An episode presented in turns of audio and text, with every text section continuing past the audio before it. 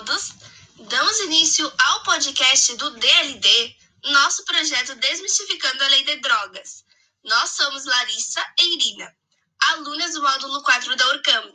E hoje nós vamos introduzir nosso projeto e nossa temática, né, Larissa? Sim, Irina, exatamente. A Lei 11.343 é muito abrangente e tem aspectos de extrema relevância para a sociedade. Então, nós queremos desmistificar e simplificar esses entendimentos para vocês.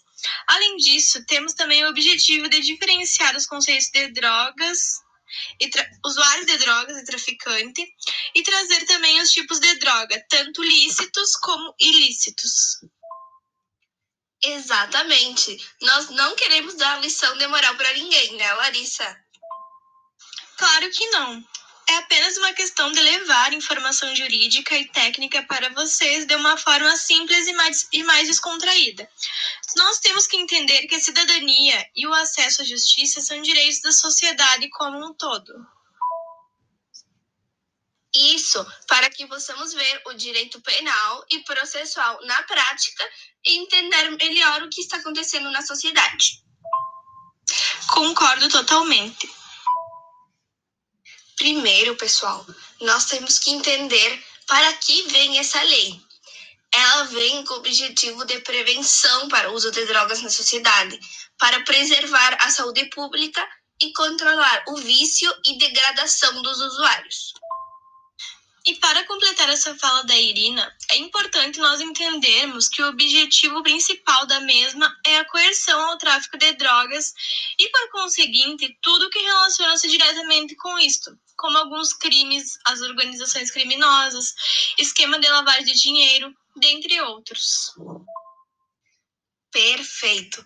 Inclusive, muitas vezes, esse transfundo da problemática com drogas é complexo para o usuário porque ele está convicto de ter o controle da situação, não reconhecendo o real problema do uso de drogas, e finalmente isso pode chegar a níveis não desejados, porque nesse vício e nessa vontade da gente por conseguir drogas, pode acabar entrando para organizações criminosas, cometendo crimes, até mesmo de maior potencial ofensivo ou envolvendo-se em questões mais graves.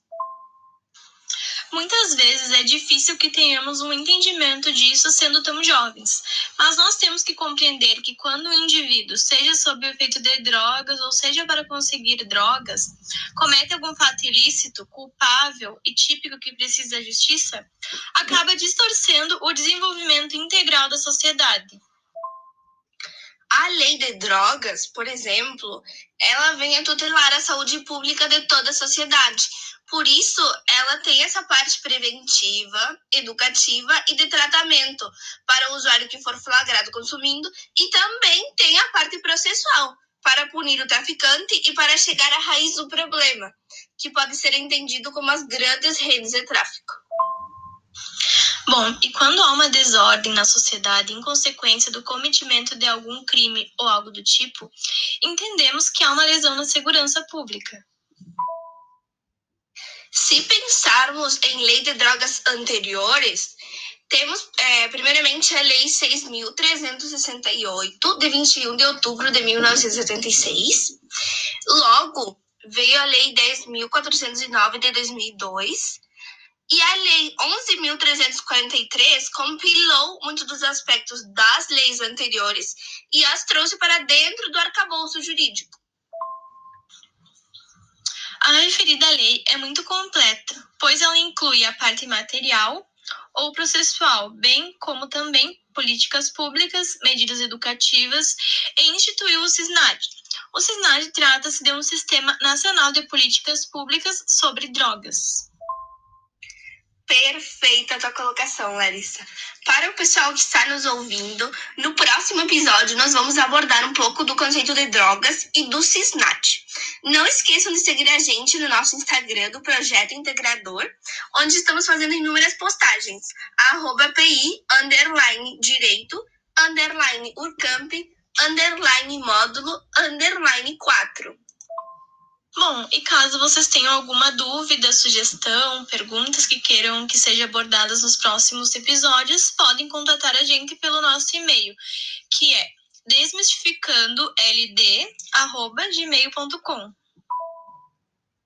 E não esqueçam do nosso site, onde vocês têm acesso a todos os nossos materiais, anexos, links em primeiríssima mão.